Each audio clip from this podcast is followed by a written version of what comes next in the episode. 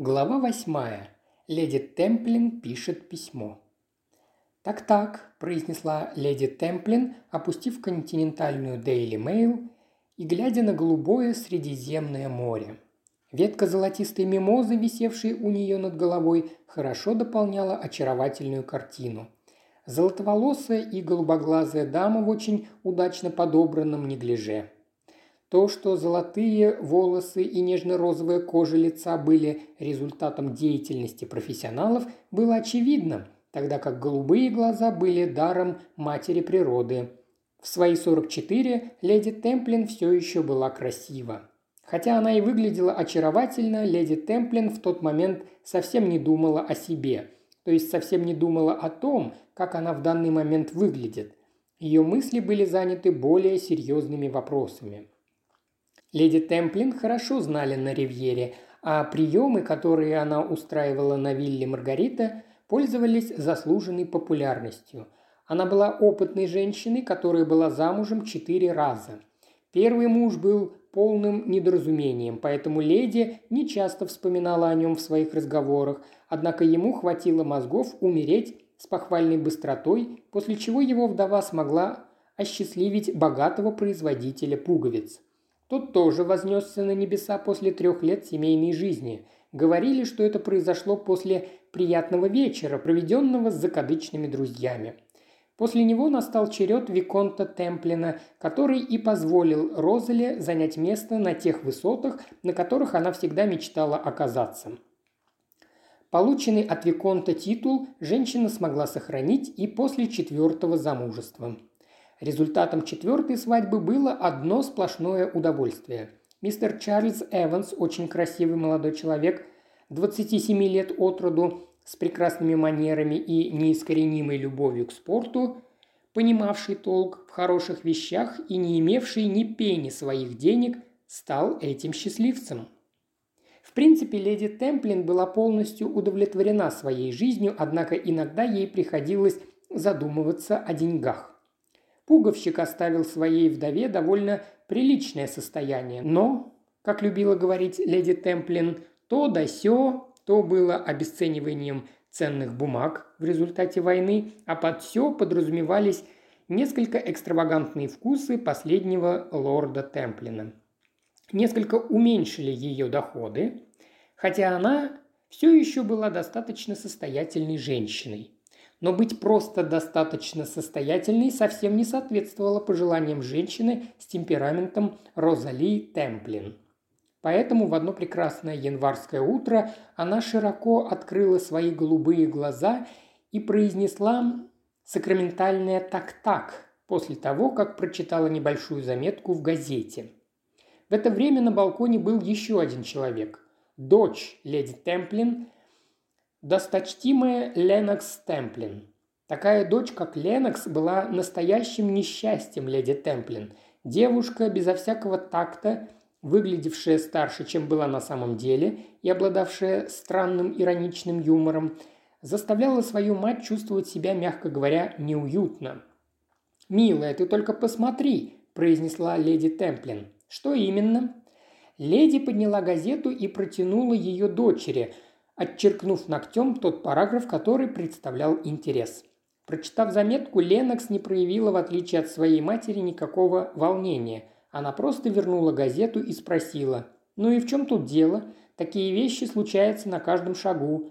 Скупые старухи чуть ли не каждый день умирают в деревнях и оставляют миллионные состояния своим проницательным компаньонкам. «Я это знаю, милочка», – согласилась ее мать, «и уверена, что наследство не такое громадное, как об этом пишут. Эти газеты всегда очень неаккуратны, но даже если уменьшить его вдвое...»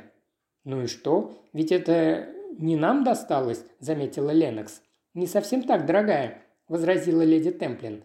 «Дело в том, что эта девушка, эта Кэтрин Грей, она моя кузина. Она из вустерширских Греев, что жили в Эджворте.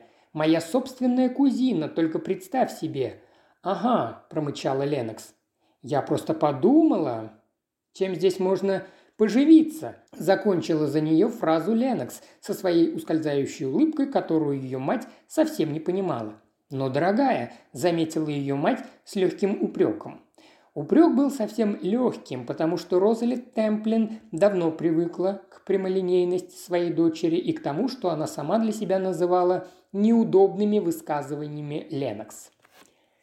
«Я просто подумала», – начала леди Темплин еще раз, сдвинув свои безукоризненно накрашенные брови. «Доброе утро, Чаби, дорогой. Что, идешь играть в теннис? Как это мило!»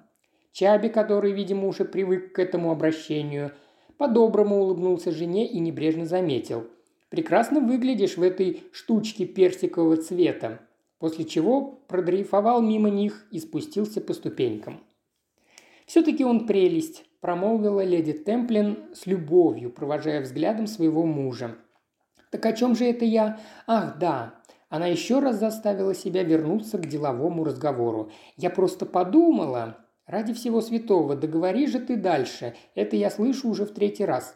Просто, дорогая, продолжила женщина, я подумала, что будет совсем неплохо, если я напишу дорогой Кэтрин и приглашу ее к нам сюда в гости. Естественно, что она никогда не вращалась в обществе и будет разумна, если на первых порах ее представит близкий ей человек. От этого всем будет хорошо, и ей, и нам. «И сколько, думаешь, ты сможешь из нее вытянуть?» – спросила Ленокс.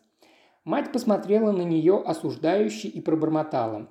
«Ну, конечно, нам придется заключить некое финансовое соглашение, потому что ты сама знаешь, то да сё, война, твой бедный отец и Чабби», – добавила Ленокс. «Ведь он довольно дорогая игрушка, согласись». Насколько я помню, она была милой девочкой, продолжила леди Темплин, не обращая внимания на ремарку дочери. Спокойная, никогда не лезла вперед, не красавица и уж совсем не охотница за мужчинами. «То есть за Чабби можно не беспокоиться?» – поинтересовалась Ленокс. Мать протестующе взглянула на девушку. «Чабби ни за что!» – начала была она. «Конечно нет», – согласилась Ленокс. «Он просто не посмеет. Слишком уж он хорошо понимает, из чьих рук кормится. «Дорогая», – заметила леди, – «ты всегда так грубо выражаешься?»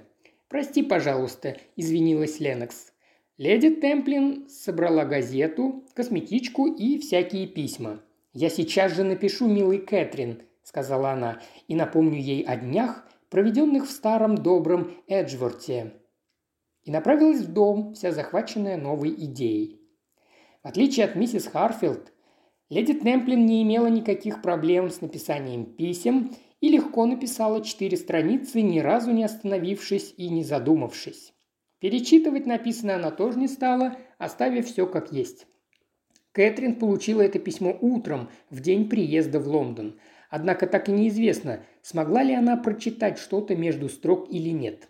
Поставив чемодан, женщина поспешила на заранее назначенную встречу с адвокатами миссис Харфилд. Фирма была одной из старейших в Линкольнс-Инн-Филдс, и после секундной задержки Кэтрин предстала перед старшим партнером фирмы, пожилым джентльменом с проницательными голубыми глазами и покровительственной манерой общения. Несколько минут они обсуждали завещание миссис Харфилд и связанные с ним юридические вопросы, а затем Кэтрин протянула адвокату письмо миссис Сэмуэль.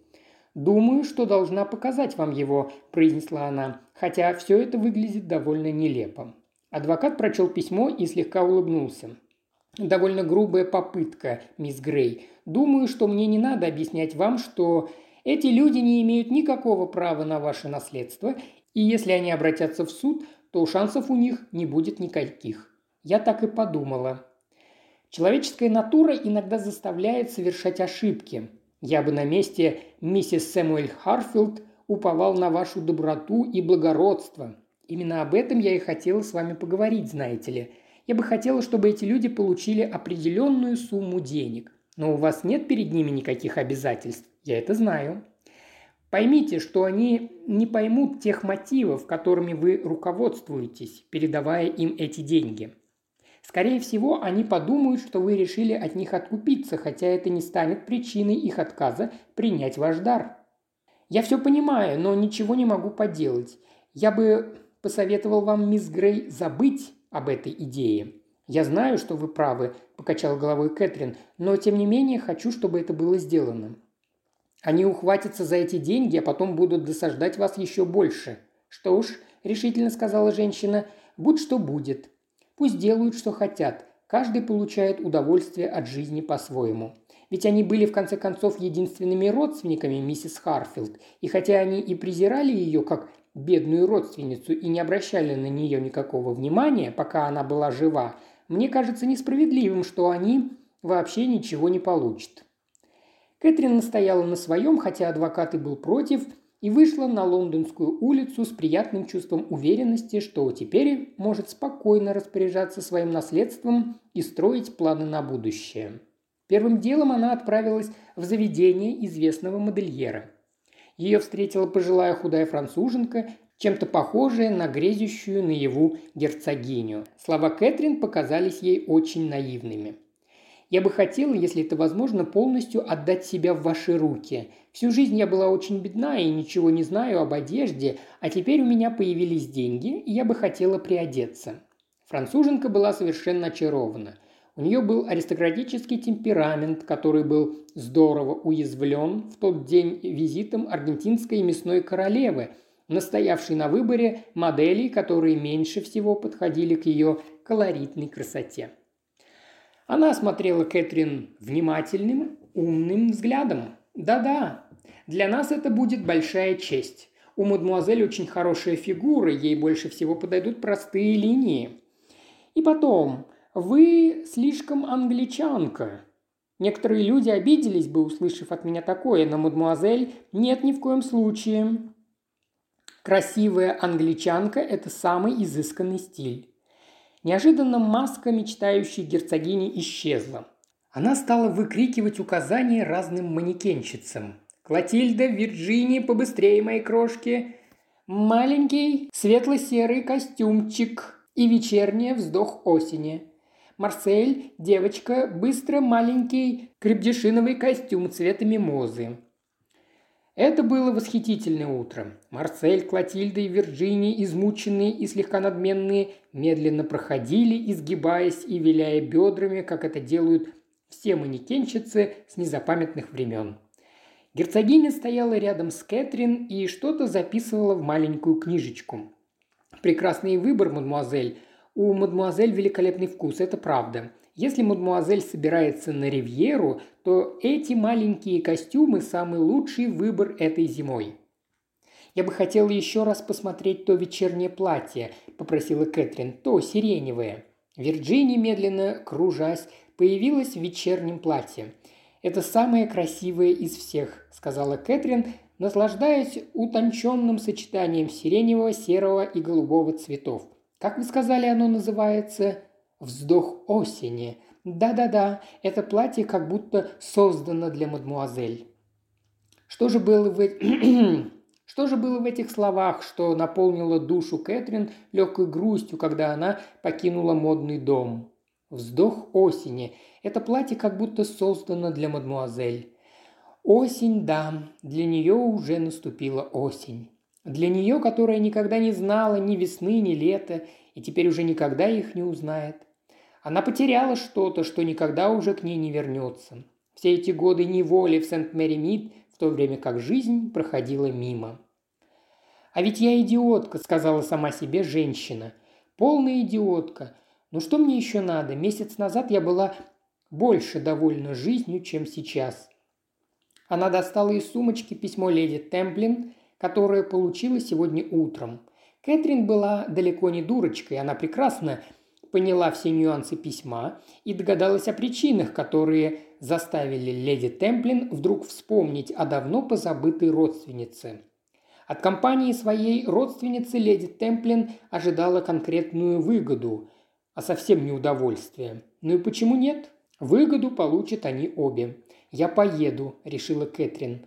В этот момент она шла по Пикадилли и решительно повернула к Куку, с тем, чтобы немедленно решить все вопросы, связанные с этим путешествием. Ей пришлось подождать несколько минут. Мужчина, с которым был занят клерк, тоже ехал на Ривьеру. Кэтрин показалось, что весь свет едет сегодня в ту сторону. Что же, впервые в жизни она делает то же, что и все остальные. Мужчина, стоявший перед нею, резко повернулся, и Кэтрин заняла его место.